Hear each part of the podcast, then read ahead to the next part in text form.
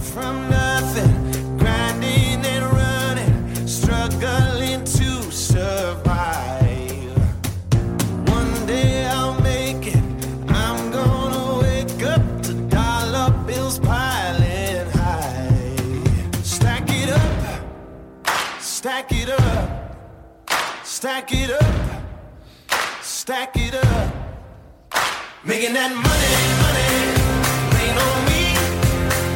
Making that money, money, living that dream. 哎，各位听众，大家好，欢迎收听本期《加油 Pro》节目，我是老白。我是西蒙，我是 Jerry，哎，Jerry 出现了啊！哎今天我们这一期又是一个非常非常有趣的话题。对，就像我们这个开场曲一听，哎呦，带劲，这哎是钱的声音、这哗啦哗啦的啊， m o n e y money 啊。对，嗯，所以说，今天我们要请 Jerry 聊的呢，就是一个艺术与钱之间的关系。啊是没的，错儿，嗯，非常的敏锐，但是呢又非常有趣。同时呢，它也是艺术史上啊纠缠很多很多年的这样一个就是矛盾的共生的这样的关系。没错。我觉嗯得其实现在大家聊艺术，就可能多多少少都得带上这个当时卖多少钱。哎，嗯你这个艺术它报金币吗？哎啊，，对，而今天还会聊 NFT 哈，呃，稍微带一点儿，稍微带一点儿啊。 嗯来了啊，其实能想到这期选题啊，说起来还挺惭愧的，嗯因为之前这个咱们节目刚刚拿到播单，嗯啊，刚兴奋了没多久，我紧接着切嗯就是片艺术史播单，对，紧接着就是一波断更啊，好像挺久了，选题两两个月之前了吧？年前了，嗯，选题确实有点枯竭啊。哦，这次能想到这个选题，还是因为之前刚刚玩了一个游戏，就是之前刚上的这个《饥饿派画家二》嗯啊，嗯迷失啊，就是我就很好奇一件事儿，就是这个游戏玩的时候，我画一张画拿给一个人看的时候，他会给出报价。嗯，啊，所这个以这游戏戏是什么呀？就是我我自己随便画吗？就是画家模拟器，就是他在里面给你做了一个简易的画图工具，嗯，然后你在里面画图，然后那是我随便画吗？是你随便画。哦，啊所以它就是一个相当于是一个它的它的核心玩法就是画画，啊哦啊，那它能那它怎么评评估你的画啊呀？哎，这是它的另一个就是加入进来的玩法，这就是说到他就是刚才这个评定价格这部分了。对，嗯就是你画的画呢要取悦特定的人，嗯，哦，它这里么面有意思呢，它里面有这个朋克帮啊什么的，像朋克帮，他就是喜欢那种特别特的画，啊特别特的画，哦就是我我我问他你想要一个什么样的旗子，啊，然后大哥说我想要一个黑旗子，越黑越好。嗯嗯然后可能有些有些人我问他你想要什么旗子，他说我想要这个有海岛风格的，因为我们这是个海岛，嗯，哦嗯我想要有海浪元素的东西。哦，然后我问另一些人，他们就说问你想要一个什么样的旗子？他说我想要的可能是一个这个五彩斑斓的黑，涂鸦式的 嗯，啊、嗯然后我把他们这个想法纠结在一起，画一张旗子出来，哎，嗯永远讨好不了所有人。哦，就是他们是一个帮，就是对一个帮派的人，呃不是然后他们不不同不同派系的人，分属于不同哦派对，系，你就但是发，现你拿一张画永远打动不了所有人嗯啊，这是这是一哦个问题啊。哎，但是最让我感兴趣的是，这个里面为什么每个人他给我同一张画的报价还是不同的？这个东西到底应该怎么做？就想到了一个、这么一个啊，听到刚才这个音乐，大家一定能想到的啊艺术跟钱之间的这么一个选题。嗯，那你游戏听着还挺好玩的，所以呢，嗯咱们这期节目就嗯，肯定就是要狠狠的聊点俗的，啊，白是白是艺术跟钱之间的那些事儿。嗯，那既然要聊聊这个跟钱之间的事儿啊，咱们不妨就从整个艺术交易中，我觉得跟钱关系最大的一个场景说起吧。嗯嗯，啊，咱们从这个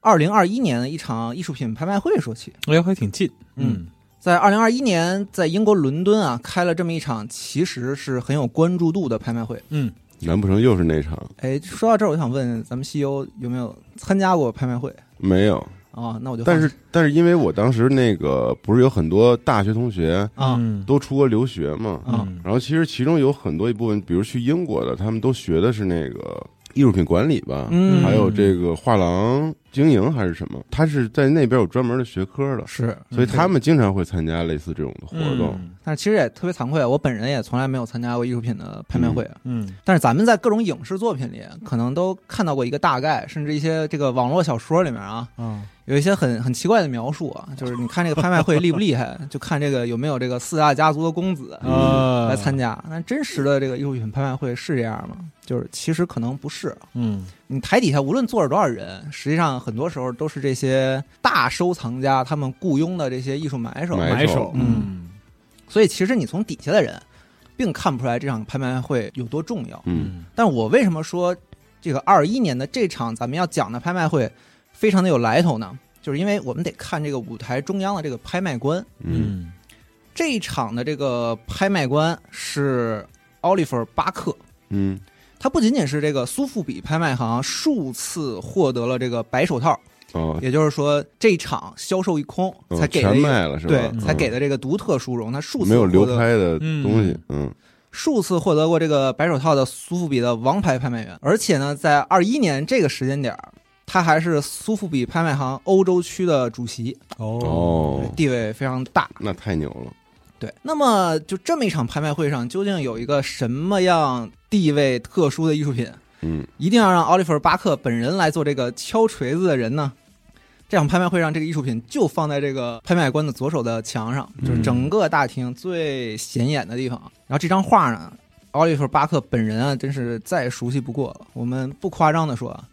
这张画绝对是给他留下了这辈子都难以磨灭的印象。嗯为什么呢？在二零一八年，也就是三年前，嗯奥利弗·巴克本人主持了另一场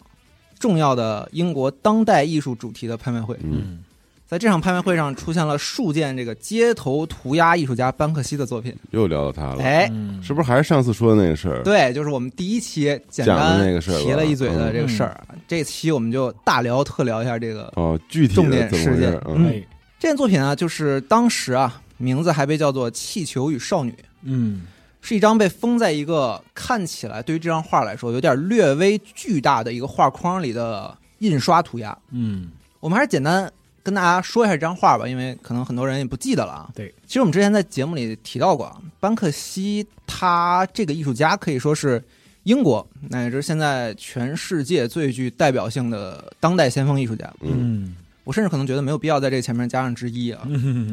因为他从这个最早的非常街头的这种涂鸦艺术，到现在利用互联网把自己的艺术形式就是完全已经扩展到了雕塑啊、影像啊、环境艺术啊等几乎所有的领域啊，嗯成为了一个非常全面、全方位发展的代表艺术家。是的而他的这张《女孩与气球》啊，《气球与少女》也是他早期一张非常重要的代表作。最早呢是也是像他的其他作品一样，是发现在墙面上墙面上对，画的一三些色喷绘板喷，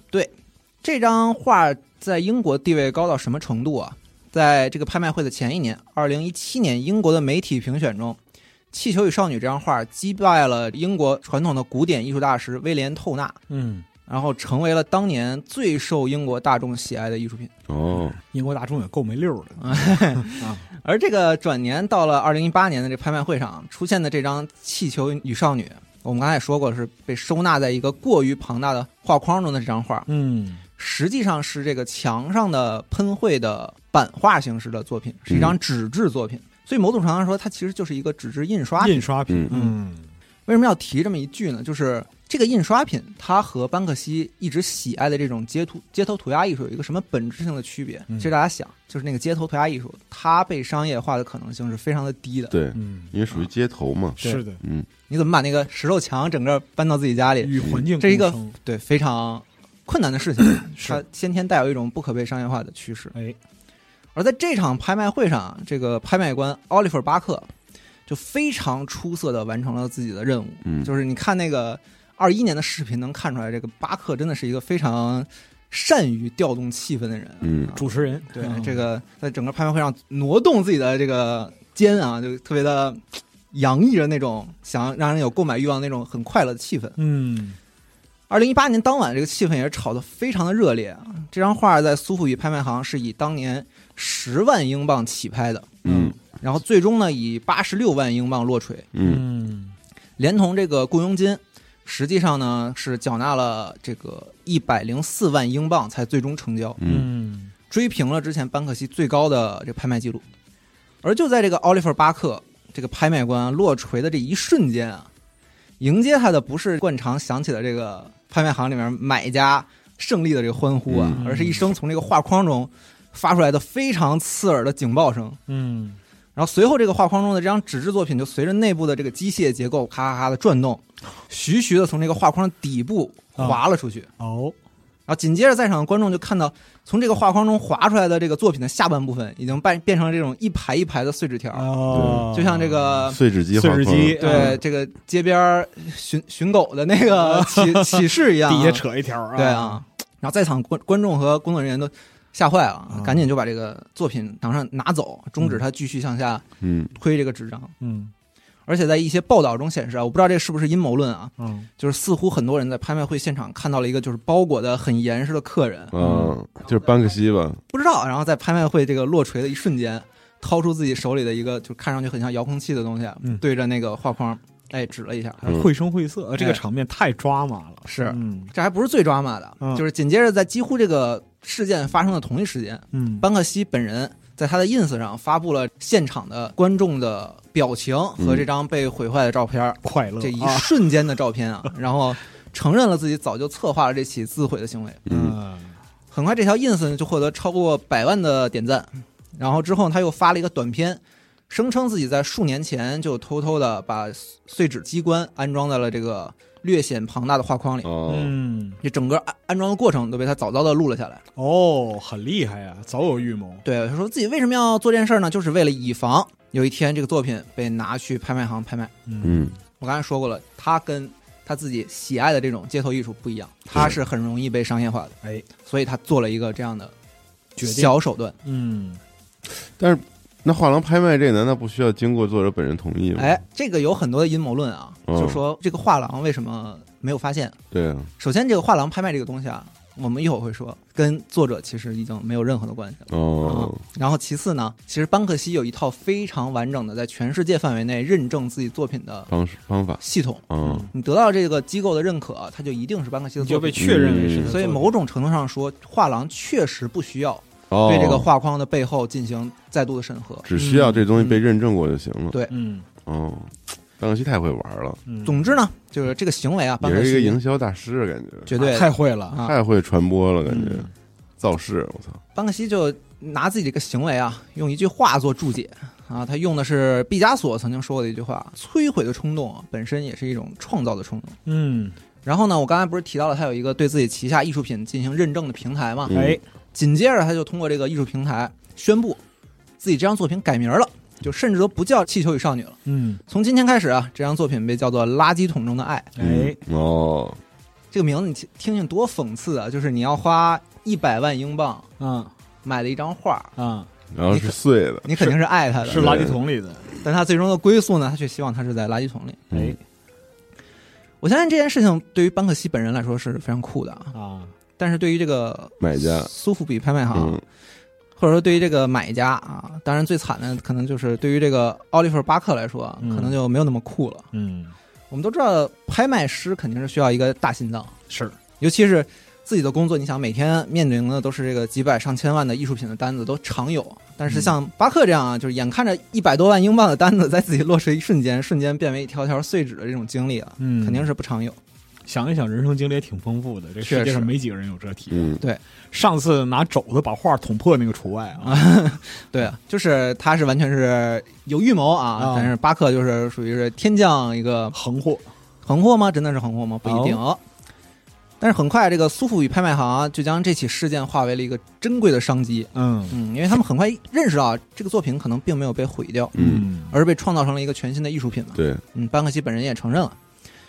在花费了这个一百零四万欧元啊，得到了这个买家的认可之后，苏富比拍卖行就欣然的宣布，这件全新的艺术品《垃垃圾桶中的爱》还是卖给之前的那位哦，拍卖下这个作品的嗯神、神秘买主，嗯，然后这个作品就正式的成交了，嗯哎而且呢，它是成为了第一个在拍卖会现场完成的艺术品。哎，嗯，嗯啊很牛逼一个事儿，对，包括这个买家自己也表示，就是当他看到在现场看到自己刚刚花钱买的这个艺术品在现场被切碎的时候，起初感到非常的震惊，嗯但是很快就意识到自己将拥有一段属于自己的艺术史。嗯，这话说的太狠了，是说的对，嗯，嗯可以说是一个皆大欢喜的商业结局。啊对我们看这里面的三方，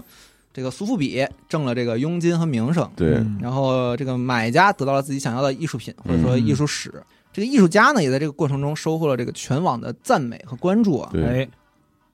但是我们从这个艺术家的视角翻回去看这件事儿，嗯就这个皆大欢喜的结局，真的是班克西本人想要的吗？对于这个，我可能要打一个问号。嗯我们想象这个这个作品，从它最开始还没有被毁掉的时候开始，嗯嗯，这张《气球与少女》的版画被装点在一个如此繁复的这种维多利亚式的画框里，啊一张被迅速制作的这种印刷品啊，嗯，被放在一个过于华丽的形式呈现出来，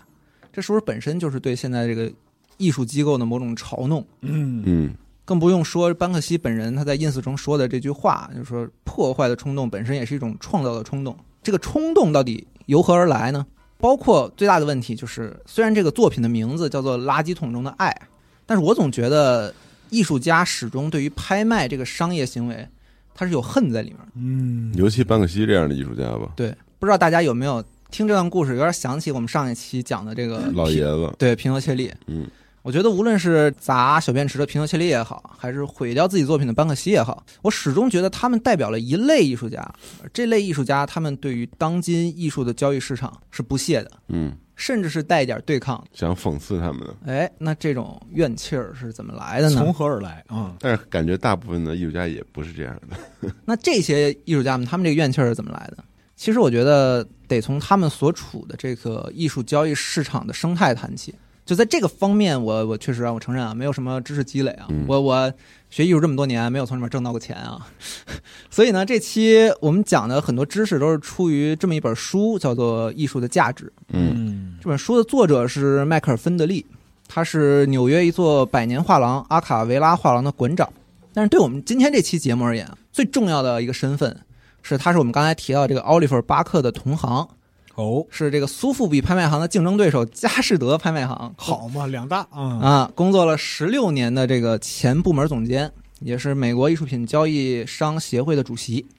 这本书的推介上面写的这个原话是这么说的：，就是艺术世界呀、啊是一场只有少数人参与其中的游戏，激动人心却有着普通人不懂的规则。嗯那我觉得毫无疑问啊，这本书的作者本人啊，就是真正懂得这套规则的人。啊嗯所以我们就以他这个书里面披露出来的资料来简单分析一下艺术市场的成分啊。哎，我们先简单的把艺术市场中的人身份分成三类吧。首先肯定是艺术品的创作者，这个艺术家们。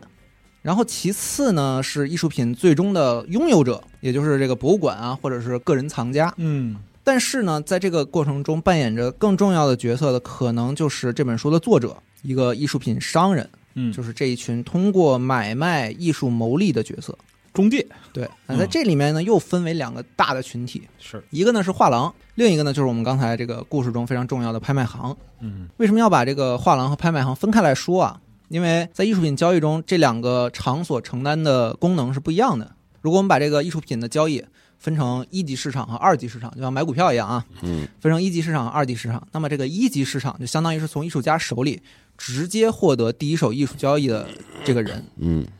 啊，这个重要的角色是由画廊扮演的。对，嗯，他们直接跟艺术家对接，所以在很长一段时间里，一个艺术生毕业之后，他作品最重要的归处就是画廊。画廊嗯，是的，一般画廊会跟艺术家谈好一个作品的定价和分成，然后谈好之后呢，相当于艺术家就把这个作品就交给画廊去办了。嗯，画廊会为这些作品提供这个展示啊、曝光啊，当然最对重要的是售卖的服务。销售，嗯，很多画廊甚至不仅会致力于这个艺术品的销售，嗯，他们还承担着这种培养年轻艺术家的责任。嗯其实就是发行商，哎，一些这个优秀的画廊的经营者们，他们会持续几年的关注这个艺术院校的学生的成长，对，甚至很多这种小画廊啊与落魄艺术家相互鼓励的这种家谈啊，嗯也成为了这个整个艺术史上非常重要的小故事。哎如果大家有看过这个日剧叫做《重版出来》，嗯，就是很多时候这种关系有点像漫画杂志社的编辑和漫画家的那种关系了。嗯这个在漫画里还挺有名的，嗯嗯，当然啊，还有一些艺术品藏家，他们会直接这个去艺术院校购买这些学生的早期作品，嗯他们可能不是画廊，是一些个人收藏家。对，就总之吧，就这两种的形式，画廊和个人收藏家们，他们就构成了所谓的这个第一手交易一级市场的主要的一般艺术家会买家和画廊签约，嗯嗯，是吧？长期的去供应作品之类的。一五年、一六年的时候，就是你去应该比较了解这个吧？也还你周围好朋友也有吧？还好吧类似的这那个，种艺术家，因为就是那个一五年、一六年的时候，就七九八后边画廊，然后嗯每到那个毕业季，嗯嗯，然后他们就叫进货嗯，对上新上新，嗯然后就其实对于当年的艺术生，就是毕业艺术生的作品来讲，尤其是那个油画啊，还有其嗯他的就是美术类作品什么的，就是一种批发的逻辑，嗯你知道吧？就是到了院校里边看这个，这个这个可以，这个可以，这个可以，嗯这个这个批发的逻辑就对很有意思了。是的，嗯啊带一吨回来，嗯然后那个上个新出个展，因为就是那个画廊本身它也需要不停的做展来嗯维持人气和在行业内的这样一个知名度。对，没错，啊这非常重要。所以说呢，在上新季的时候，嗯其实有点像类似于上怎么讲呢，就是毕业季有点像那个各大服装品牌春装发布。是，然后呢，就是除了画廊自己之外，就是业内也好，然后收藏家，然后艺术艺术品的这样一个就是追逐者，他们也会根据这个就是一些有关这个新作的展的这样一个动向，去判断未来艺术市场走向。嗯，对，这个里边其实就是互相之间的影响就挺复杂的。对，所以在这个第一手的交易市场里，有一个像白老师说的特别其实复杂，但是有一套约定俗成的生态。而在这个里面，就是无论你是跟画廊老板去嗯谈这个分成，你是二八分成也好，嗯还是说你等一个这个个人藏家直接找到你，要从你手里买画也好，嗯，在这整个一级市场中，艺术品的销售是能够给艺术家带来直接的经济利益的。对，你买我的是，画，我就直接得到钱。对的，但是等到在这个二级市场中，就完全不是这样了。在二级市场中的全部交易啊，或者说承担着百分之九十交易额的这些作品，哎，都是有一定估值的作品，有一定社会认可度的作品。而一旦它们出现在二级市场，价格呢，基本上啊，势必就是在一级市场中价格的十倍往上。嗯，嗯而这一笔笔巨额的交易，无论你们是私下也好，还是以这种拍卖会的形式拍卖也好，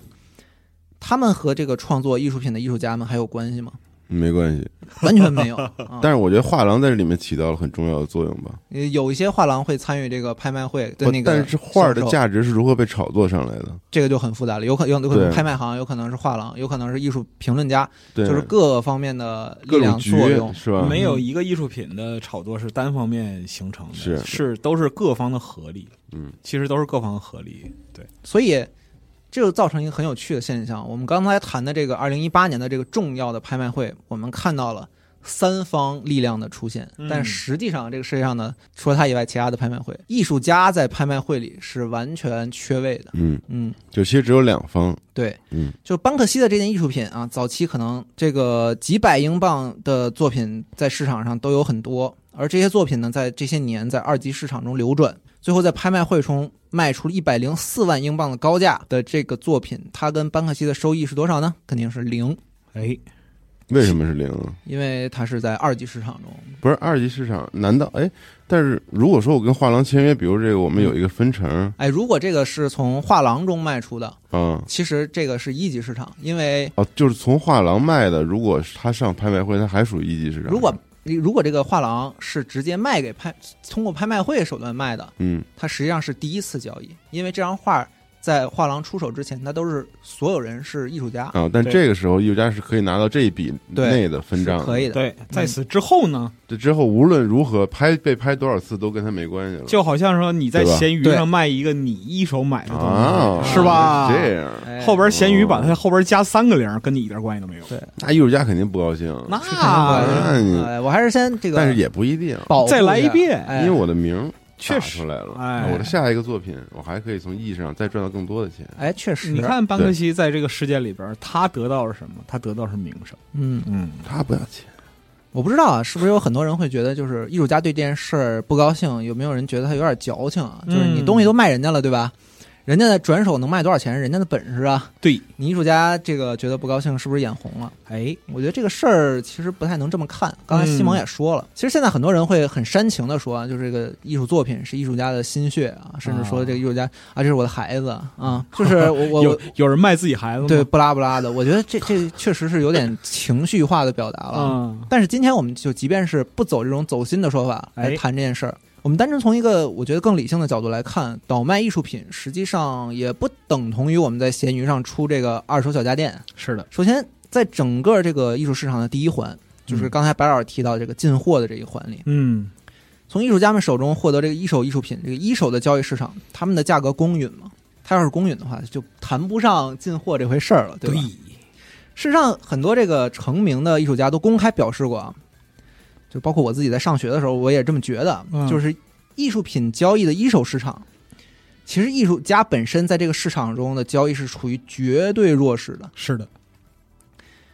说白了，就是在当时你对艺术品的投入和他当时被给予的价值是绝对不匹配的。对而这些艺术家们在处于弱势的时候被交易出去的作品，等到他们火了的时候，却恰恰是这整个市场中最具价值的那种奇货。嗯，呃，大家都想要这个他的风格在不断变换的时候，那个对对对对那个作品，反而成了一种奇货可居啊。是，这也解释了为什么我们知道的大量艺术家在他晚年啊，甚至要花这个几百倍、几千倍的溢价，从二手市场中回购自己当时卖出的艺术品。嗯所以，这个在艺术家看来，这是这个市场的第一点的不公平。嗯，那我们再思考一下，这艺术品就这个门类，特别是像我们刚才提到的这种增值了一百倍以上这样的艺术品，嗯，他们的主要价值又来自于谁呢？我们说，当然啊，就是有部分的艺术品啊，它的价值可能来自于它曾经的收藏者，是，比方说这个保存状态啊、完整度啊，这些确实会给艺术品升值。嗯，但是能够造成这种巨大升值的情况啊，对如果是来自于收藏者的话，嗯，那只能是这个你你收藏者是乾隆， 或者是 洛克菲勒家族这这种中间写个神字儿是吧？哎、对， 就是所以可以这样说，这个市场中超过百分之九十甚至更多的艺术品，他们的增值其实跟艺术家本人和他的作品是高度，应该是高度绑定的。哦，就是可能是因为这某个这个艺术家早年的作品不知名的系列嗯被是忽的然发现了，然后嗯腾一下升值了，对对对，或者这艺术家本人就是越来越风格走向成熟，从不被关注啊走向世界知名了。嗯，绝大多数作品的这个高的升值，其实都是跟艺术家的工作是高度挂钩的。嗯是，的，但是艺术品升值所造成的这个经济利益，在二级市场中跟艺术家是完全脱钩的。嗯，就是不光是艺术家们很窝火，就算我们今天听上去会觉得这套系统是不是有点有问题，点问题，有点问题，太陈旧了，至少对吧？就是因为它跟我们今天大家所熟知的这种就是互联网商业的逻辑就是完全不一样。你想想，我们刚才提到这些想要收藏博物馆的这个呃想要收藏的这个博物馆啊或者个体，他们能够从这个艺术家手中获得艺术品，中间要经过一个庞大的层层筛选，或者说其实就是层层转手的机制。嗯，对，一张画在里面要经过画廊的评定，然后展示，还要经过可能拍卖行的包装，然后在二手市场可能要经历一次两次啊，甚至十几次都是很正常的转手啊这样的事情，嗯，最后才能到他们这个收藏者的手中。对，他就很好奇了，就这套今天看来特别陈旧的体系是什么时候建立起来的呢？就是难道就没有艺术家站出来反对他们吗？就算是这套陈旧的商业体系，它在嗯艺术市场中出现的，其实也比我们想象的要近嗯，要晚啊、是吗要晚。对，哦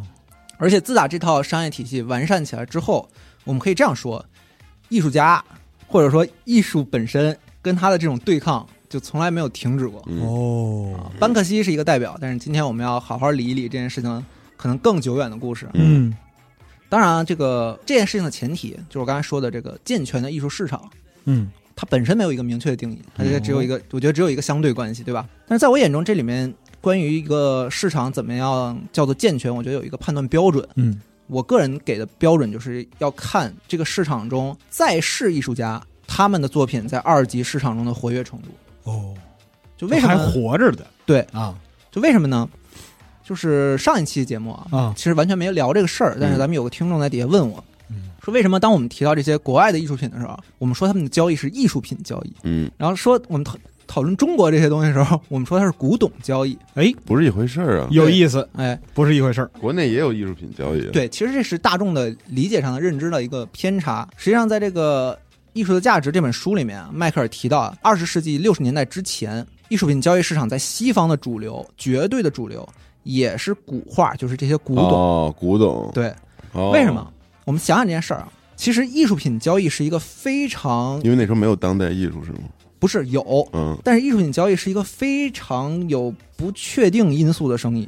而这个时间是这个生意最保值、最好用的鉴别器嗯啊。我们先说古董吧。我们今天看到的古董是经过了这个无数的时间沉淀，对在这过程中，它可能经历了战乱，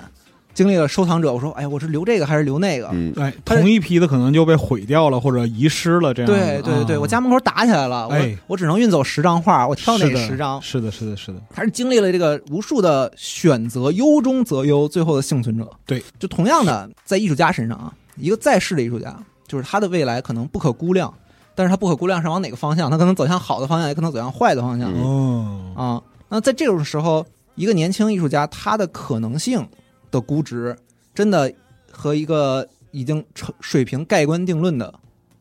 古董，过世艺术家啊，嗯他们的相比，就是哪个对于市场来说更有吸引力？嗯，可以这么说，如果这个市场流通性不够强，它不够活跃的那话，肯定还是古董。那肯定是后者更有吸引力，对吧对？或者就说是嗯时间已经考验过他了，对，就是、他是肯定是不会亏本的买卖嗯嘛。对，就是的，是是的，盖棺定论的艺术家对和这个被时间承认的古董，他们肯定是更有吸引力的。对所以那个听众他之所以觉得，就是中国为什么好像讨论这件事儿说的都是卖古董的事儿，嗯，嗯，我我觉得，就除了说这个古董本身它有这个文化属性以外，有我们有我们中国人很喜欢的这种文化属性以外，可能一个更大的原因，就是因为现在的这个中国艺术品交易的这个市场，我觉得还有进一步提升的空间。嗯，嗯，就是拍古董拍的比较多呗，嗯中国。对对对嗯其实这恰恰代表着这个市场里的交易，中国这边呢就更加保守一点。嗯嗯对，我想起就是说很多出品的人东西就是未经官方认证的，嗯就是为了给自己提底气啊，都会加一句“包老包真啊”，包老，首先包 老，嗯，包老太狠了，对，包老包真特别有意思，对，我一爸看就是假的。这我爸特别喜欢看这个古董节目、拍宝节目，嗯我就发现很多人这个上这个节目啊，他说这个东西他不说自己买，他说是我太爷爷当时出门买的，嗯，就是先给这个东西，就不管它真不真，先给它扣上一个它足够老的帽子。嗯啊，嗯这可能就是今天很多这个交易市场中一个现状吧，就是中国这边很明显，他们的这个消费群体对于这个中国当代的年轻艺术家们的认识和这个市场流通性的信心啊，嗯，明显弱于这些更有保值的这个古代艺术品。嗯是的，但是在欧美整个市场，我刚才说过了，其实大家都应该倾向于更更保值的，对吧？对对对对我我朋友们做那个炒股票的那个考题，嗯然后所有人答完之后都是您是保守型的啊投、对对对投资者啊。嗯，但为什么这样一个八十 吧？对，为什么这样一个就是倾向于保守的这个古典艺术品的市场啊，在二十世纪六十年代的欧美就被改变了？嗯《艺术与价值》里面提到这样一段故事啊，说在一九六五年，苏富比就是还是这个奥利弗·巴克的前辈啊，嗯，奥利弗·巴克他的前辈们的拍卖行接受了这样一组画作的委托，委托人呢是当时美国的这个出租车大亨叫罗伯特·斯卡尔。嗯嗯当时这个斯卡尔收藏了一批画作，总共卖了多少钱呢？卖了二十一万一千美元。哦，对这个圈子来说，当然不算少，嗯但是也绝不是很多绝对算不上多嗯啊。就是甚至这个圈子有点看不起这个斯卡尔。嗯首先，他是一个当时这个这个圈子里绝对的 new money。 ，New Money 嗯啊，，就真正的这个圈内老手都认为斯卡尔是一个初入艺术品收藏界的土包子。嗯嗯，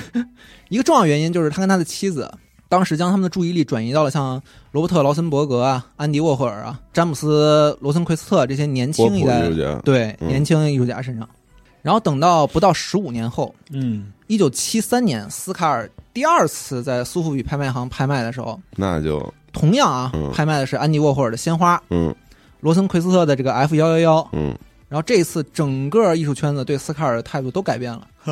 整个市场忽然之间就认可了这个年轻艺术家们，就是我刚才说的这个巨大的改变。嗯年轻艺术家们这个在世的艺术家们的创作能力和他们作品的价值。斯卡尔在一九八五年和一九八九年买的两幅作品，就当时可能只花几百美元，但是转手卖出去的价格却高达一个九万和八万五千美元。嗯而刚才我们提到这个罗森奎斯特的这个 F 幺幺幺，在一九八六年这张作品第三次拍卖的时候，卖出了创纪录的这个二百零九万美元太狠了，啊！嗯这个数值什么概念呢？就是一张啊，这一张画嗯，就是六五年斯卡尔第一次办展的时候，这一组绘画作品全部成交额的十倍。嗯嗯，咱们就是短短的这个十五年不到的时间，就忽然啊，整个艺术收藏的这个风口就改变了，嗯，人们开始更关注到这个年轻的艺术家，极具潜力的艺术家们。嗯啊就刚才西蒙也说了，那这里面，哎呀，这个当之无愧的艺术明星啊，就是安迪沃安霍迪尔，沃霍尔就是对，啊肯定是安迪沃霍尔。之前我们提到的这个几位波普艺术家，是的，还有跟他一块玩的那哥几个，嗯嗯这个从五十年代，理查德·汉密尔顿开创了这个 pop art 这么一种风格以来啊，就是这种带有拼贴的、带有再造功能的、带有印刷的漫画印刷、嗯嗯各种文化的组合艺术啊，出现以来，就是虽然它有它的受众，但是绝对不能算是这个时代的主流。主流，嗯但是等到六十年代，从一九六一年开始，就短短的十二个月里啊，嗯就五名艺术家，首先就有这个克劳斯·奥登伯格，然后托马·魏斯曼，呃，罗伊·伊希滕斯坦，然后詹姆斯· 罗森奎斯特和这个安迪·沃霍尔，嗯就相继在纽约市啊各个位置这一年的时间办了自己的展览。很快，他们就被视为是波普艺术的这个中流砥柱。哎人们习惯性的把这五个人视为是一个整体，就是艺术界的这个超级男团啊 super star。对，一飞冲天的感觉，嗯，但是实际上啊，后来的艺术家们在研究研究完这个东西的时候，跟安迪沃霍尔问了一个很奇怪的问题，嗯说你们这些这一批波普艺术家们啊，在城市的不同地区彼此之间毫不认识，对，没联系，哎，但是在同一时间带着自己的画作从争相从淤泥中站起，跌跌撞撞开始前行，简直像科幻电影一样。嗯就是造成这种传奇色彩的是什么原因啊？我觉得是正是这个商品化的时代，嗯以前的艺术流派不是这样的。嗯嗯、我们去看这个文艺复兴时期，我们比方说威尼斯画派，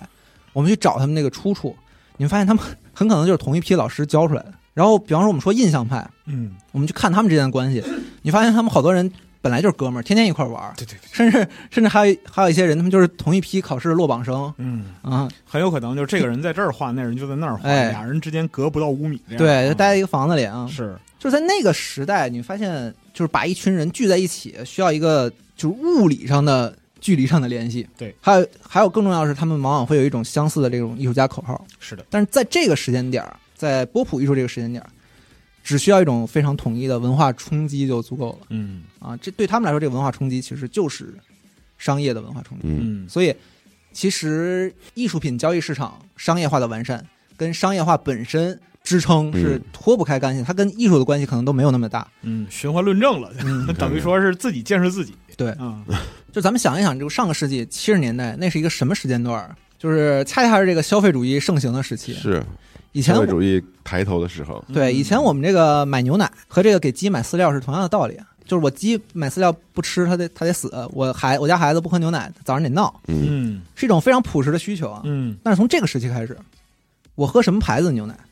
我对用什么器皿盛我这个牛奶，对，它不仅成为了一种这个社会地位角色的象征，嗯，更代表了一种生活态度。是，可以从这个时期开始，商品不仅就是无处不在，它甚至开始逐渐具备了一种这个强大的文化属性。广广告学要开始了，啊嗯，是吧？ 街上街上在听，啊在对对听对啊，哎请商业与广告也密不可分，哎嗯，品牌史，对，建构我们现在这个经济经济里面这个大量的东西都是从那个年代开始有的。对对嗯，就同样的道理啊，这个这个时期艺术也开始越来越多的具备商品的属性。是，这个波普艺术的这一批艺术家就成为了这个时代的，我觉得是某种镜子。这个时候开始，他们的作品里面其实啊，我们就已经不只能够看到呃商品市场的繁荣，其实还有这个时代的一些反思。是，所以我觉得在这个我刚才说的这个地商品体系嗯建立刚刚完成的时候，它其实本身这里面的作品就带有一种先天的对这个东西的反抗。嗯就刚才无数次啊提到了这个安妮沃霍尔啊，就肯定我们先从这个最闪耀的这个明星说起啊。但是我先跟大家说一下，我今天不会很系统的谈安妮沃霍尔，嗯因为这个这个人身上能够被谈的点太多了。我觉得未来可能嗯，有机会再聊吧。免不了得单开一期就讲这一个人啊。嗯，好，选题记下了，嗯但是啊，就是我们今天聊聊聊的这个主题，安迪沃霍尔和商业他们之间的关系，我觉得在很多时候，安迪对于艺术品的交易是处于一种非常拥抱的态度的。嗯无论是他自己，他对自己的那种包装和展示，像明星一样的这种对有意识的宣传啊，还是他把自己的艺术家工作室就称为 factory 工厂，工厂嗯，嗯，都显示出他其实很乐意为自己的艺术品赋予更多的这个商品属性。但是，即便是在他的作品中，就是很多人还是看到了一种只属于这个消费化时代的茫然。他的这个成名作叫《汤罐头》嘛，嗯嗯嗯，就是用一种完全商业化的陈列的方式，把一张张这个印刷好的广告色画陈列在这个观众面前。嗯最开始你看这个作品的时候，你会有一种在逛商场，商场把所有商品摆的整整齐齐摆在你面前的一种秩序感。嗯但是在你适应了这种秩序感之后，你站在那儿，你也会觉得有点毛。就是秩序感是好的吗？是好的，但是我们会发现，在那种陈列的背后，好像就是什么也没有，它透露出一种空洞感。对，很多的观众会觉得，哎，这种空洞感好像是带给他更强烈感受的一种刺激。嗯如果说这个在安妮沃霍尔的作品上，我们这个只有这种朦胧的感受，那在另一个这个波普艺术家叫罗森奎斯特身上，就能看到一种明显的抵触了。是，詹姆斯·罗森奎斯特生于这个一九三三年，嗯，在我们刚才提到的这个所有波普艺术代表人物中，罗森奎斯特有一门绝活，就是他尤其擅长绘制巨幅画面。嗯这跟他早年的这个工作经历有关系。罗森奎斯特刚到纽约的时候，兜里只有不到三百块钱，然后当时他的志愿是做一个严肃的抽象派画家，嗯嗯但是现实呢，是他只能靠绘制巨型的广告牌儿啊，以及给百老汇演出绘制这种巨型的海报为生。哦，就是画商业的广告牌儿，嗯这个工作不仅给他提供了大量的在他认为是枯燥的练习机会，更重要的是对于他来说是给他提供了富裕的免费油漆。嗯嗯，长期以来，这种美术风格甚至潜移默化的影响到了罗森奎斯特自己的创作里，在他作品中就明显带有这个鲜明的属于这个时期的画报风格呀，嗯或者说这个时期消费主义文化的特征。嗯但是罗森奎斯特本人在各种场合就公开表达过自己对于商品社会的反感和不满。嗯嗯他应该是波普一代艺术家里面就活得最久的老人，嗯，一直到二零一七年逝世。是，所以有非常多的影像资料就直接采访过罗森奎斯特，他对自己的创作啊，以及对那个时代的感想。其中有一个英国记者采访他的时候问说：“有人曾经说你是百老汇最伟大的艺术家，创造了这么多幅绘画作品，嗯你一定感到很自豪吧？”罗森奎斯特说我：“我一点也不感到自豪。嗯”然后这个这个记者做出了一个非常鲁豫的回应，说：“真的吗？我不信。” 然后罗森奎斯特说：“操，有画面了，这我 我的艺术生涯始于那些巨大的广告牌儿，但是他们一点也不美好。嗯当时的工作状态是什么样子？可能忽然一个工作找到你，然后也有可能呢，隔天就告诉你，你明天就不用来干了。确实更可怕的是，我看到我的同行从那个巨型的广告牌儿上面摔下去，嗯就像石子摔到一个远处的地面上一样，嗯就是特别的冷酷的一个、嗯一个状态。所以他说，对我来说，那些巨幅的广告牌儿是我本人的一所美术学校。哦嗯但是一个非常残酷的美术学校。我那时候创造的画构图看上去是随机的，但是却有我自己特定的想法安排。嗯我选取的那些意象呢，是资本主义轰炸我们时候给出的一些承诺。嗯他们告诉我们可以拥有自己的福特汽车，可以穿好的衣服，嗯可以拥有来自女性的诱惑。但是不论它是什么，你最后一定会发现那背后的是一片空白。嗯嗯，我天，非常帅气的一个宣言。哎，这个回答真的是很嗯，然后我们之前提过的这个以高价二百零八万售出的这个 F 幺幺幺，嗯正是他这一类创作的这个集大成者。嗯嗯这个绘画，呃，简单跟大家形容一下，展示了一架被分割成不同模组的美国空军的 F 幺幺幺战斗机，嗯把它们的这些零件儿和一些美国的场景绘制在一起。嗯当我们整个作品一起看的时候，会发现这架战斗机中可能融合了像这个婴儿的奶瓶儿啊、广告牌儿啊、嗯汽车零件啊等各种各样重要的代表那个时代消费品广告的切片儿。嗯而这架被重点展示的 F 幺幺战斗机，正是那个年代美国空军实力最重要的广告。是的，但是罗斯罗森奎斯特却认为，这架飞机的背后，或许是这个美国整体军事化优先的这个主题的背后，嗯依然是这种空洞的承诺和虚无的繁荣。嗯这个说还挺狠的，而最有意思的是，这个在后来的越南战争中啊，哎这架号称无敌的 F 幺幺战斗机最终还是被击毁了。嗯在某某种程度上说，也印证了罗森奎斯的这个在画面中想要表达的这个东西。嗯所以说，在这个时间段，无论是罗森奎斯特也好，还是安迪沃霍尔也好，嗯他们的作品中始终是有对这个商品社会的反思的。对，但是这个时期的艺术家们，他们其实并不抵触作品被商业化这件事儿，嗯，他们更多是对这个时代过于消费化的一种反抗。嗯或者说是他们会感受到那种就是很明确的困惑，但还不至于就是完全掰面儿。嗯，因为他们其实很受益于这个时代，对对他们对恰好属于这个商品社会对艺术品的这个架构逐渐完整的状态。是的，对，但他后面的艺术家们很很快就意识到，这个商品社会已经开始把这个触手直接伸到自己的作品上了。嗯，我们之前说这个交易市场在六十年代走向繁荣嘛，嗯但是大家想啊，一个完善的商品系统必然会产生一种需求，就是这个系统想要自己定制产品的需求。嗯，对对对对，所以很快一些年轻的艺术家们就发现，商业化们已经出开始逐渐就是这些画商也好啊，拍卖行也好啊，嗯，开始给他们提出一些需求来干预他们自己的创作了。定制化了，哎，所以我们接下来要谈的其实就是一些艺术家的反抗。嗯在一九六六年，英国的雕塑家杰拉尔德·莱恩和这个皮特·菲利普斯制作了一件名为“混合研究套件”的艺术品。这个作嗯艺术品是什么样的呢？简单来说，在六个月前啊，他们发起了一项活动，是一个面对经销商、收藏家、策展人以及作家等艺术界知名人士的一项调研。嗯，说白了，就是之前给他们提过需求的各各类甲方。哎，这个调研呢，里面的问题啊，是为了确定你们想要的下一个艺术品到底是什么我操。问了什么问题呢？问的都是你想要的下一个艺术品是什么形状的，你想要的下一个艺术品是什么材质的，你想要的下一个艺术品是什么颜色的，好嘛，都是非常笼统的问题。嗯嗯，然后在六个月后，他们推出了一件基于大家反馈得到的作品，嗯它有百分之二十三点六的黄铜，嗯百分之十七的塑料，百分之二十八点六的铝和百分之三十的有机玻璃构成的。嗯然后这个作品中包含了三维物体，红色、白色和蓝色的模块，嗯但很有是意思的一个创作，本身看上去并完全不能理解它是什么。嗯嗯，毫无疑问，这个这个作品就是对于这种干预的一次嘲讽嘛。嗯，但是事实上，在这次展览中，整个作品被销售一空，对，一切讽刺的结果也会被转化为商品，哎是的嗯，这证明了当时艺术收藏界对于这一类的产品其实非常的有兴趣。至少对于这个作品来说，反抗商业化本身，在这个作品中反而成为了一种商业让价他值们最高实现商业化的优势。绝了，然后在这种愈演愈烈的这种对艺术商品化推动的过程中，整个市场就充斥着一种对艺术品投资的热潮。就是我刚才说了，这个体系建立完之后，艺术家们也就开始像我刚才提到的这个作品一样啊，拿这些投资热开玩笑，嗯就是大范围的艺术品笑话就开始了。比方说，有些艺术家他签名儿，签了一张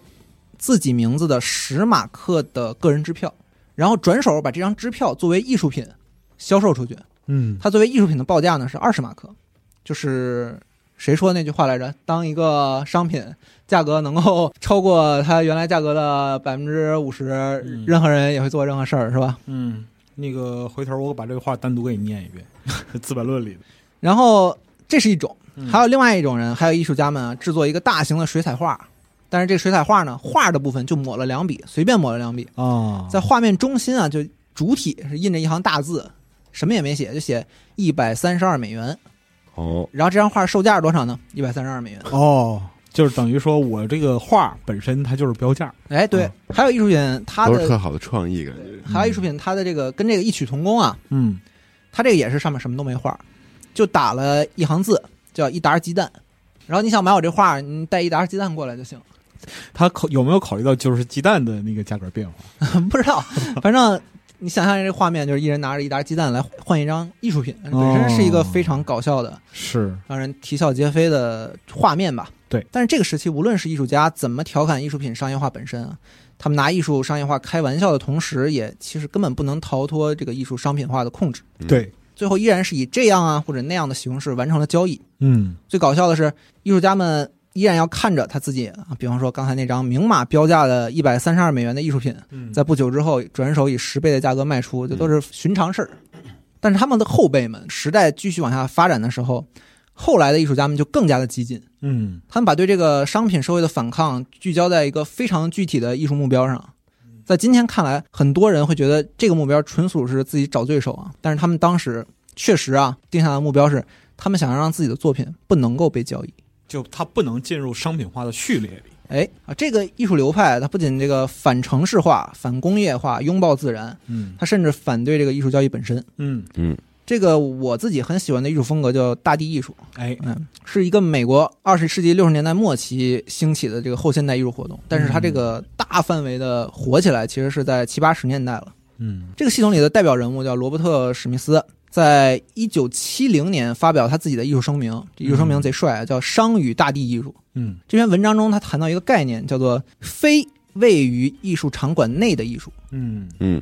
简单来说，就是这类艺术是通过石头啊、土壤啊、树木啊，在一个野外的环境中哦进行构建，哦，让这个艺术品本身和它所处的自然环境统一，无法被交易。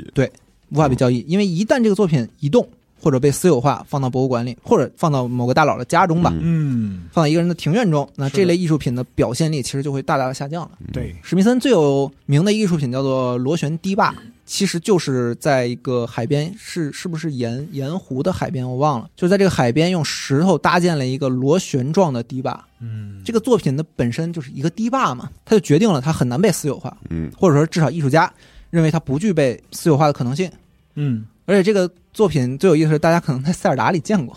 嗯就是《荒野之息》里面有一个，当然 CEO 肯定没见过， 《荒野之息》里面好好打，漂亮，有一个这个很像螺旋堤坝的这么一个场景，嗯一个螺螺旋的这么一个浅滩，啊在这个螺旋的中心啊，有一个大哥布林，是然后可能我记得啊，里面应该还有一个石头，然后对扒开石头之后，里面有个雅哈哈。啊，就是记这么清楚的，这种用自然环境反商业化这种思路，在当时就是一种非常了不起的想法嘛。嗯但是实际上，我们放到今天来看，螺旋堤坝已经成为了一个完全被商业化的景点。嗯就商家们通过对这个场景的包装啊、旅游宣传啊，进行了一套这个组合拳啊，嗯商业开发组合拳。在今天，这个大地艺术作品就已经逐渐成为了旅游景点和商业地产项目的一部分，嗯甚至最讽刺的是，在某种程度上说，它甚至造成了一种对环境的破坏。完因为人太多了，对，因为人太多了，嗯就完全走到了这个艺术家早期的这又个背道而驰了立。场的对立面去了啊。包括这个大地艺术另一个重要的里程碑式的人物海茨尔吧，海茨，他一直致力于在野外进行这种大地艺术的创作。最著名的艺术品是他二十多年一直在说：“你帮我守着这个石头，哦等这个石头松动的时候，是一个美国落基山脉的巨石，他觉得它形状好，体体量好。等它松动的时候，你叫我。然后在二十年后，这个石头终于开始松动，嗯可以有这个实行这个艺术品创作的机会了。他就带着这块大石头，穿越了美国二十个城市，最后运到一个广场里面。这个艺术品是怎么构建的呢？石头放在广场的上面，但是在石头下方挖了一条很深的通道，嗯人们可以从这个通道走过。通道的最中心呢，其实就是这个架在通道上方的无比庞大的巨石。嗯观众们往头看、往上看的时候，就能体会到这种非常庞大的来自于，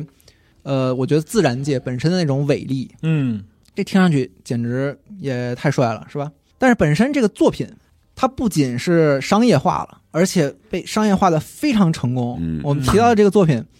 首先这个运载要花多少钱，嗯就势必上势必决定了它一定有被商业化的可能，这个项目才能够被推进。嗯对，嗯要不然没人给他运气。而这个是作品当时被打成了这种什么跨越二十个城市，等待二十年，嗯，然后花了多少多少时间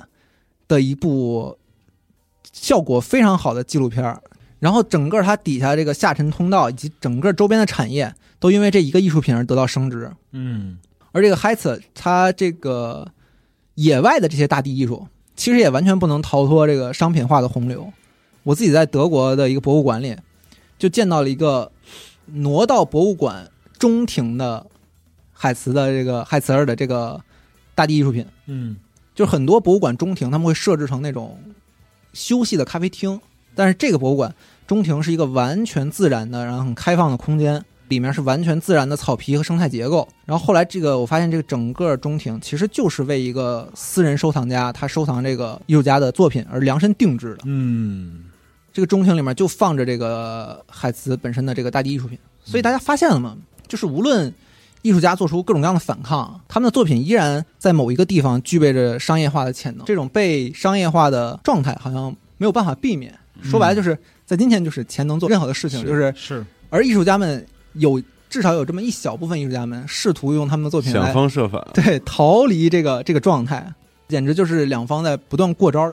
包括班克西啊，我们回到一开始我提到的这个二一年的拍卖会，嗯这个让拍卖官奥利弗·巴克就有点恐惧的难以忘怀的这个垃圾桶中的爱，在三年后的这场拍卖会中又出现了，对卖了多少钱呢？首先我们说它的开盘价，嗯，它的开盘价是二百五十万英镑，绝了，开盘就二百五，苏苏伟拍卖行定的开盘价就是二百五十万英镑，牛逼，二点五倍，就是比2.5它倍当年它成成交交是一百零四，被撕之前的啊成交价扩了二点五倍，嗯，而这个价格在那场拍卖会上几分钟之内就被炒到了一千万英镑。好家伙，最终，这张画在奥利弗·巴克宣布的时候，将要落锤的时候，是以一千六百万英镑的价格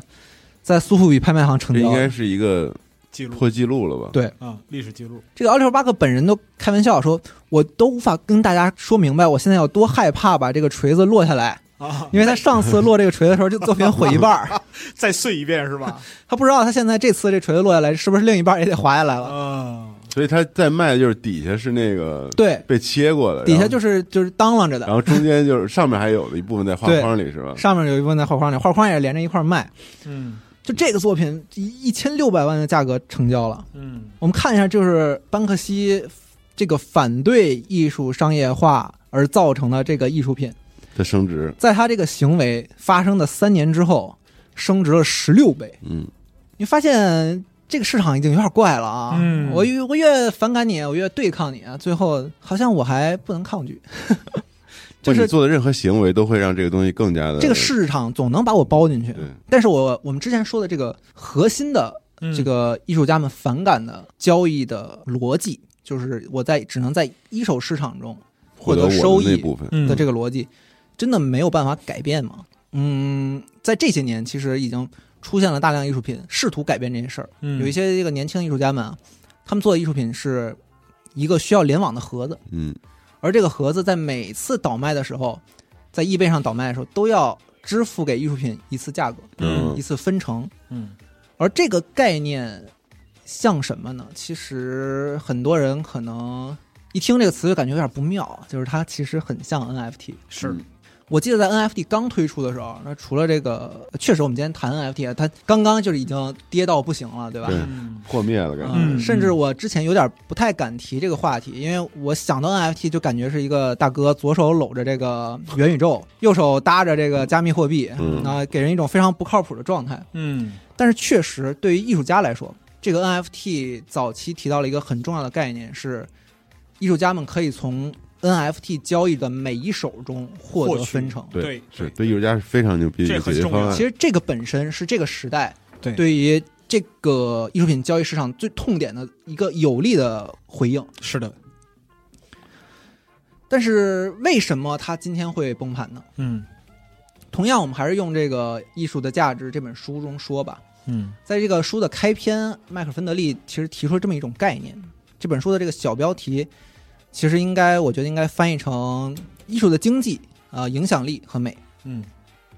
他用了艺术中的这个三女神，艺术的三女神来形容这件事儿哎。他认为他们之间是应该处于一种有机的平衡中的。嗯我们今天再去看 NFT 的崩盘，我觉得恰恰是因为某种力量对它的炒作，其实完全凌驾在了美嗯之之上。上，嗯嗯嗯，我的老师本身他对 NFT 有很多的见解，嗯我不知道能，就是我不知道是不是能让大家认可。嗯就首先，他认为 NFT 导致了这个市场更加的轻视艺术教育的力量，嗯，因为在这个事件的早期，我们看到所有能够被炒起来的 NFT，其实观众们并不关注这个 NFT 它的美学嗯内容，美学价值，嗯或者说它的内容、它的影响力，其实我们都不是很关注，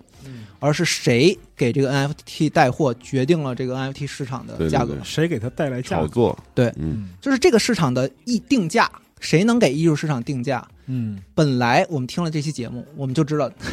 不属于艺术家，是的，嗯，但它至少属于一套成型的艺术交易市场。嗯，这个艺术交易市场里面有它运行的逻辑，嗯，哎，但是而 NFT 且还的是跟艺术品高度相关的，我对觉得，对，跟艺术品的价值或者说它的艺术水平高度相关，嗯或者它的定价是需要一套完整的针对艺术品的评价逻辑而对抬升这个价值，嗯对对吧？但是 NFT 并没有这个过程，对，但是 NFT 在一个非常理想化的，我们认为真的对艺术家有好有帮助的一个系统下，最后却炒作成了一个三女神完全不平衡的状态。嗯，我们看这个猫的 NFT 也好看，猴子的 NFT 也好，它的美学价值已经完全其实不是这个市场中决定它价格的主要因嗯素。是的，包括我们说回班克西，在二二年三月三日，一个自称为 Art and NFT 的组织匿名团体，在社交媒体直播一件事儿，他们直播烧毁了一幅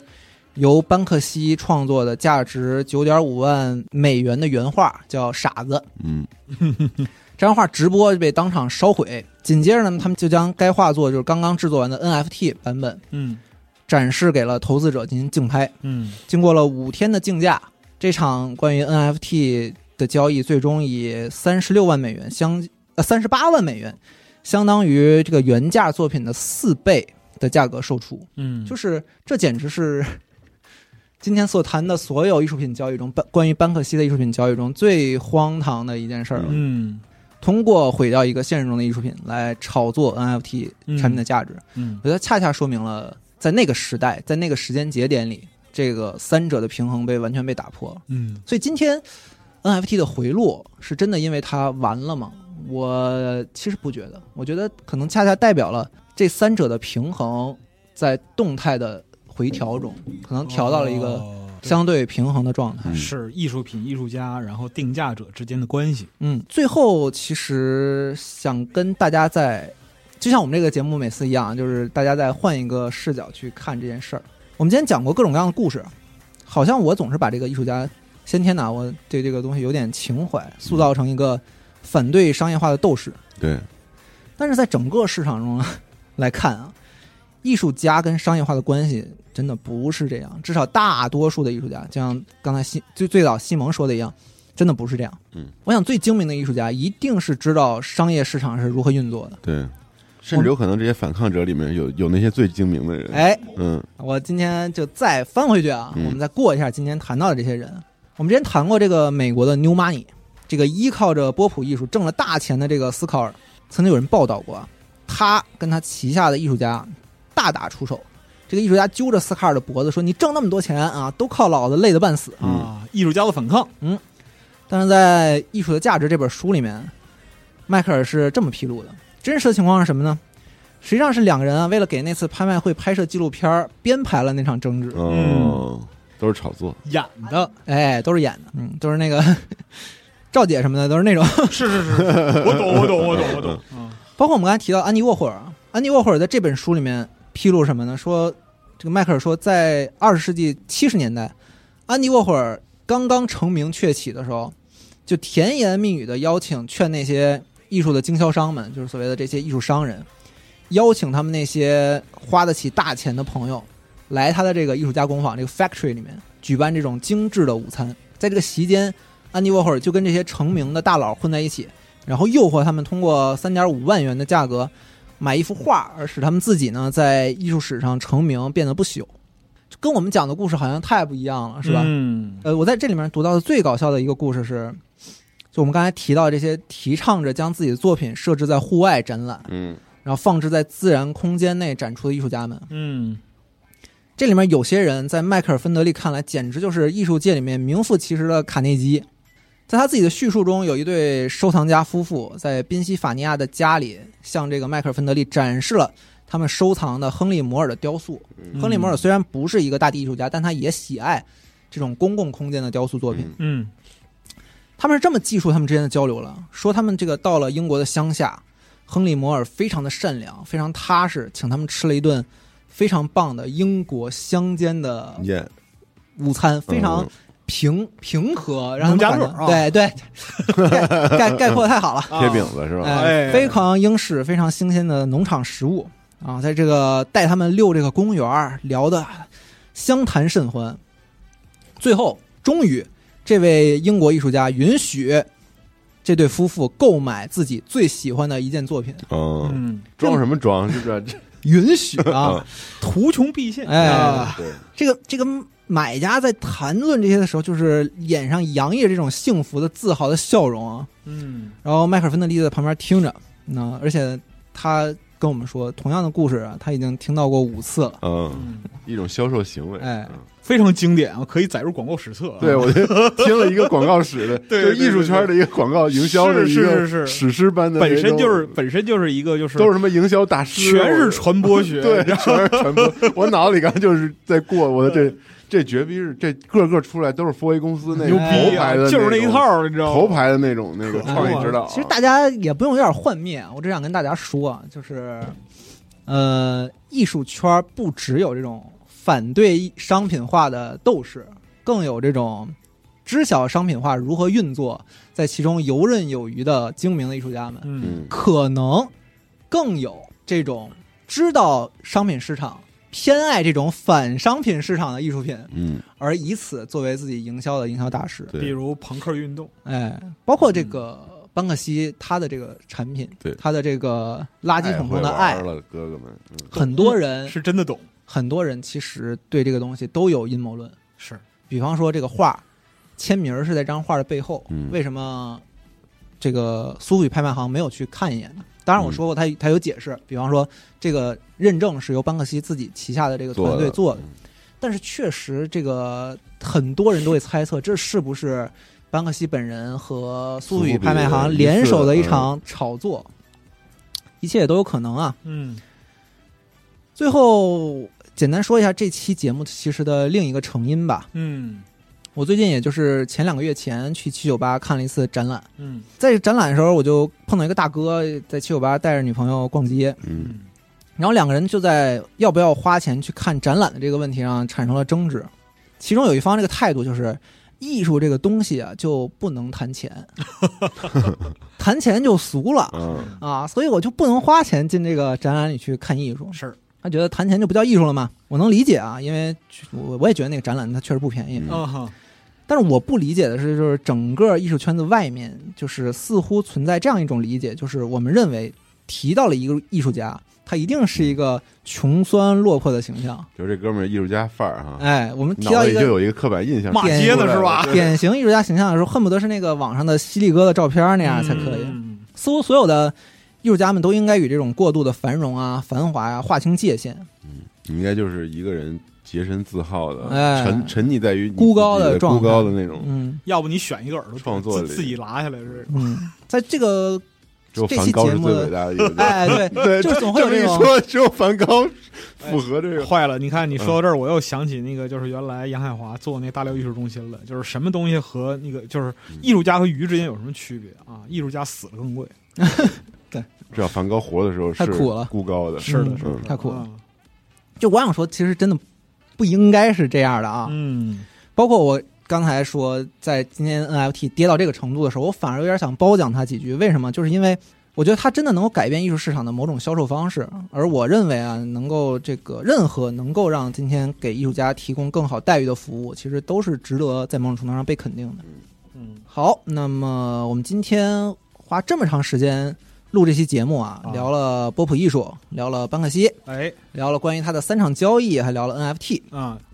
好家伙，有点押韵啊！哎嗯那这期节目中我们看到了什么啊？就是商业给艺术家提供了土壤，对然后商业是无数艺术家们想逃离却最终逃离不掉他们的作品的宿命。嗯，哎商业呢，其实更是今天无数艺术家们想要去挑战的一个永恒的命题。嗯所以呢，回答一下那个大哥的问题，嗯我们聊艺术的时候到底能不能不谈钱啊？嗯，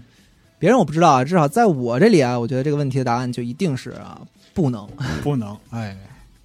那在这个节目结束之前，我是否能发表一些我那听太完能你了。刚才这一直在记笔记，你是不是就等着最后这个要一锤定音啊？不是定音，而是提供另一种讨论的方向，是或吗者说可能。啊哦，，可以，就是说，对，就讨厌我做这个总结陈词的朋友，现在其实 就可以关了。哎， 就是我们把这个结论落在，就是说艺术和钱能不能分开这个问题上。嗯那我先走了。但是啊，你回见，记得把咖啡拿着 啊。哎， 完了，嗯哎，就是刚才在听就是讲这个事儿的过程之中呢，其实我脑子里一直在回旋着，就是那个 UCCA 嗯游轮丝艺术游轮丝商店嗯艺术中心，里边儿，它的有一面墙，墙上有一面非常大的画，嗯，那是一个艺术品和商品之间结构联系的画嗯，啊。我不知道它现在还在不在，嗯我之前拍过的照片，回去我找找，放时间轴里吧。放时间轴里。嗯对，那个其实你可以看出来，就是艺术品、艺术家和市场之间的关系，远非我们想象的是这种线性的结构，嗯，嗯，而是一个巨大的网状结构。说的不好听一点，百万曹公一时系哦，啊，就从里到外，非常非常多的人，就是包括甚至包括房地产，包括就是你像 Jerry 刚才里边提到，嗯就是说画廊主、策展人，嗯，然后艺术馆，然评后论家，对，评论家，然后还有非常非常多的周边衍生产业是依靠它，嗯所以说它是商品社会里边非常复杂的这样一个环节。对，那么从这个角度上来看的话，我们今天所谈及艺术史和艺术一点关系都没有。嗯，艺术史不是艺术的历史，也不是艺术家的历史，是嗯艺术商史品，史。艺术史是资源占有与权力关系的历史。哎，你这又哎呦，上价值啊又，上价值，这不是我上的价值。嗯嗯为什么这么说呢？因为我说的话不是我说的，嗯是本雅明说的。嗯本雅明在一九三六年的机械复制时代的艺术作品里边说的。嗯，对但是我觉得略早了，就是其实他在三六年写这本书，他预见不了，其实从五十年代之后的这当代艺术的发展，给哎艺术圈造成了新的一些变化我。给你一些微小的回答，是吗而这也是本雅明说，他在一九三六年就说这个话。而且那个时候的商品社会跟他那个时候完全不一样啊！是的，所以我还没有，甚至没有到来那个时代。对啊是的，所以本雅明在那个时候也给了你回答。他是怎么说来，的？快来说一，他说的是现代大众具有。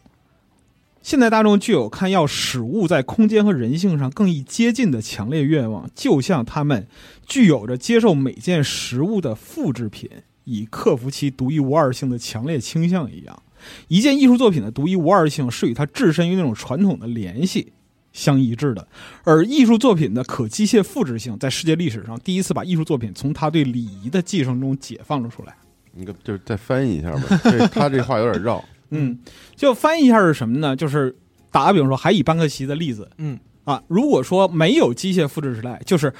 一九三六年和二零二三年，我们都同样处于复制时代。嗯，我们刨去机械，你不要说就是说 NFT 什么，我们可以说它是数码复制时代。嗯，但是在我们进入复制时代之前，你要体验班克西的作品，你只能到那个涂鸦前面去体验。嗯是的，对，你要看金字塔，你只能去埃及。嗯啊，你要看长城，你只能来中国。嗯，但是在这个时代，艺术品本身的独特性被取消了，哦，嗯它的唯一性被取消了。这也是为什么就是那位卖家立刻意识到我会被扯载入艺术史的这样一个原因，嗯，因为在碎纸机的动作发生的那一瞬间，这个作品具备了唯一性。嗯是这是真正的一个内核，这个内核在于是什么呢？如果把旧的艺术品，就像我们之前说的古代的古董的那些老的艺术品进行一个价值锚定的话，它是有限的。嗯，它承载不了，就是说工业化时代里边不断勃发的利润，而新的可复制的、可传播的、理念伴生的商品是无限的。更刺激，范围和空间更大。你卖一件被定价为一亿元的商品，这个世界上很少有人买得起；你卖一亿件定价十美元的商品，这个世界上买起的人很多。嗯，它传递的是一个理念，其实我不知道啊，我自己说的这个例子对不对？我我在国外是学雕塑的嘛，嗯就是我坦白来说，我觉得国内雕塑这个市场其实是比较惨的。对，嗯但是我们换一个方式说，嗯，盲盒的市场是非常好的，是的，它其实可能也是同样的问题。是这样的。因为盲盒就是特别特别典型的机械时代复制的艺术作品。但你想说什么呀？到底？最后我想说的就是，《资本论》里边引用的一句话，也就是 Jerry 刚才说的。但是呢，我需要澄清一下，这句话不是马克思说的，嗯，他是引用的当时的评论家季卡里边的一位英国工会与评论家，嗯，说。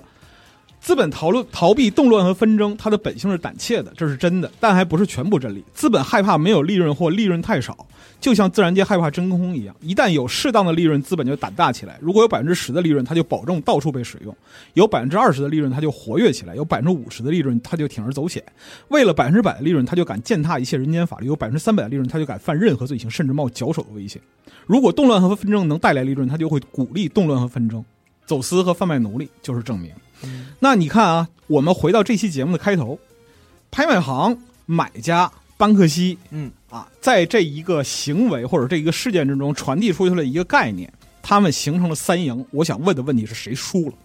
但我不太喜欢你的这个观点，因为嗯我觉得艺术市场嘛，它跟其他这种特别商品化的市场还不一样，就是它就追求利润以及我们刚才说的这些案例，嗯我觉得它它基本上是一些比较特殊的个例，我觉得不能说是所有的艺术家们在从事这个领域创作和嗯，这整个圈子都是以一个特别商业化的过程来去对来去做的，至少前期一定不是，当然后期就像你说的，可能追求利润，大家要去做，我觉得艺术家们的这个人为因素其实还是很重要的，对至少在是班克西身上肯定是这样的。是嗯，时也运也命也，属于是对。而更懂广告的人就能活得更好。哎呦呦，对， 我我我听完这期，我跟你同样的这个看法是这个。啊传播学乃是当今第一显学。其实我是觉得，操，五六十年代后面的这些传播学真的是太强大了。，对，确其实就实如何利用媒介去做这些事情的营销，对，这真的是这些艺术家们简直就是拼的是这个。我觉得就是后面传播学和营销的技巧。班确克西实在太聪明了。太在懂后了波普时代，就是这一批艺术家们，他们嗯跟传播学的关系特别的紧密。就是他们的艺术品的定价史，其实就是大众传播学的历史。嗯，嗯，嗯，就传播学在艺术的这个历史里面承担了特别重大的这个影响嗯哎和作用。就是让大众知道艺术是什么，让大众认可艺艺术的价值该画在哪儿。嗯，比如说一个盲盒六十八，你能不能接 受？对，这个就是传播学的价值了。行，那么我们这一期节目呢，就是虽然是一个七嘴八舌的论争啊，嗯也是讲了讲这个。你那我没听懂啥意思，最后没事是儿，多听几遍，多听几可遍以可以长得精简一点。一你会儿听懂了嗯吗？其实也没有，你看啊，打个比方说，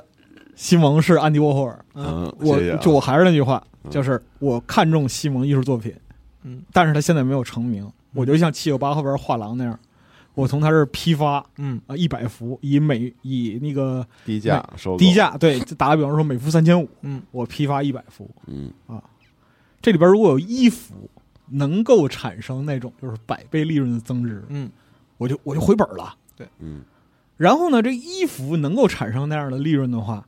就意味着他的第二幅画也差不多能卖出这价来。嗯但从零到一的过程，这里需要你的努力，是的，这个对需要就是整个市场的这样的一而个不是努艺力术。家的努力。对他不是艺术就家是的努力，这里面有一个可能性的问题。对，嗯就这里面是很关键的一个对一个一个一个阶段的问题。当这是个的市场不够流通的时候，这个嗯可能性的成本就非常的大。对嗯，那就是有一个选择就是什么呢？我要怎么样把这个东西变成它的唯一性，或者说是在世间留存价值更高呢？嗯我等到艺术家死了。嘿，一种非常恶毒的传播学来了啊！哎，对了，嗯孤品嘛，啊，嗯，要不然就但回也头不行，艺术家那么多呢，我反对啊，但是这这这但是嗯它太扯在了现实中就是确实会出现。啊机械复制时代吧。嗯啊，那我们这一期这个切片艺术史啊，虽然有一些纷争，但是在部分人关于传播学的欢乐里边，哎，嗯落下了大幕， 是吧？说到底还是得广告， 都是广告狂人。哎这，你们俩搬到这儿之后怎么回事？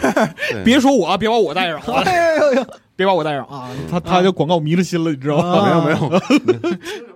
行，那我们今天就先到这里。然后呢，听到我们这期节目的朋友们，如果有个人的观点的话，也欢迎在评论区发表你的见解。我们好欢迎大家下，订阅我们的频道，谢谢大家。嗯过来跟我们下次聊再聊见啊！嗯，哎拜拜。拜拜。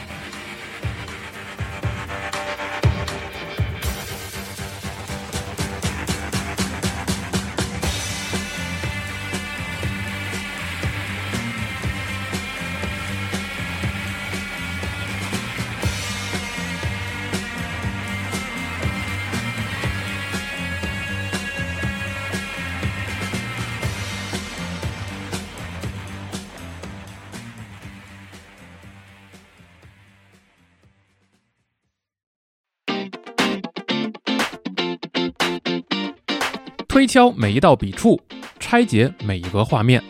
集合网独家呈现漫画家 CMJ 的专栏电台《无稽之谈》，以抽丝剥茧的剖析与真诚坦率的讲述，和你一起读漫画史上的经典名篇。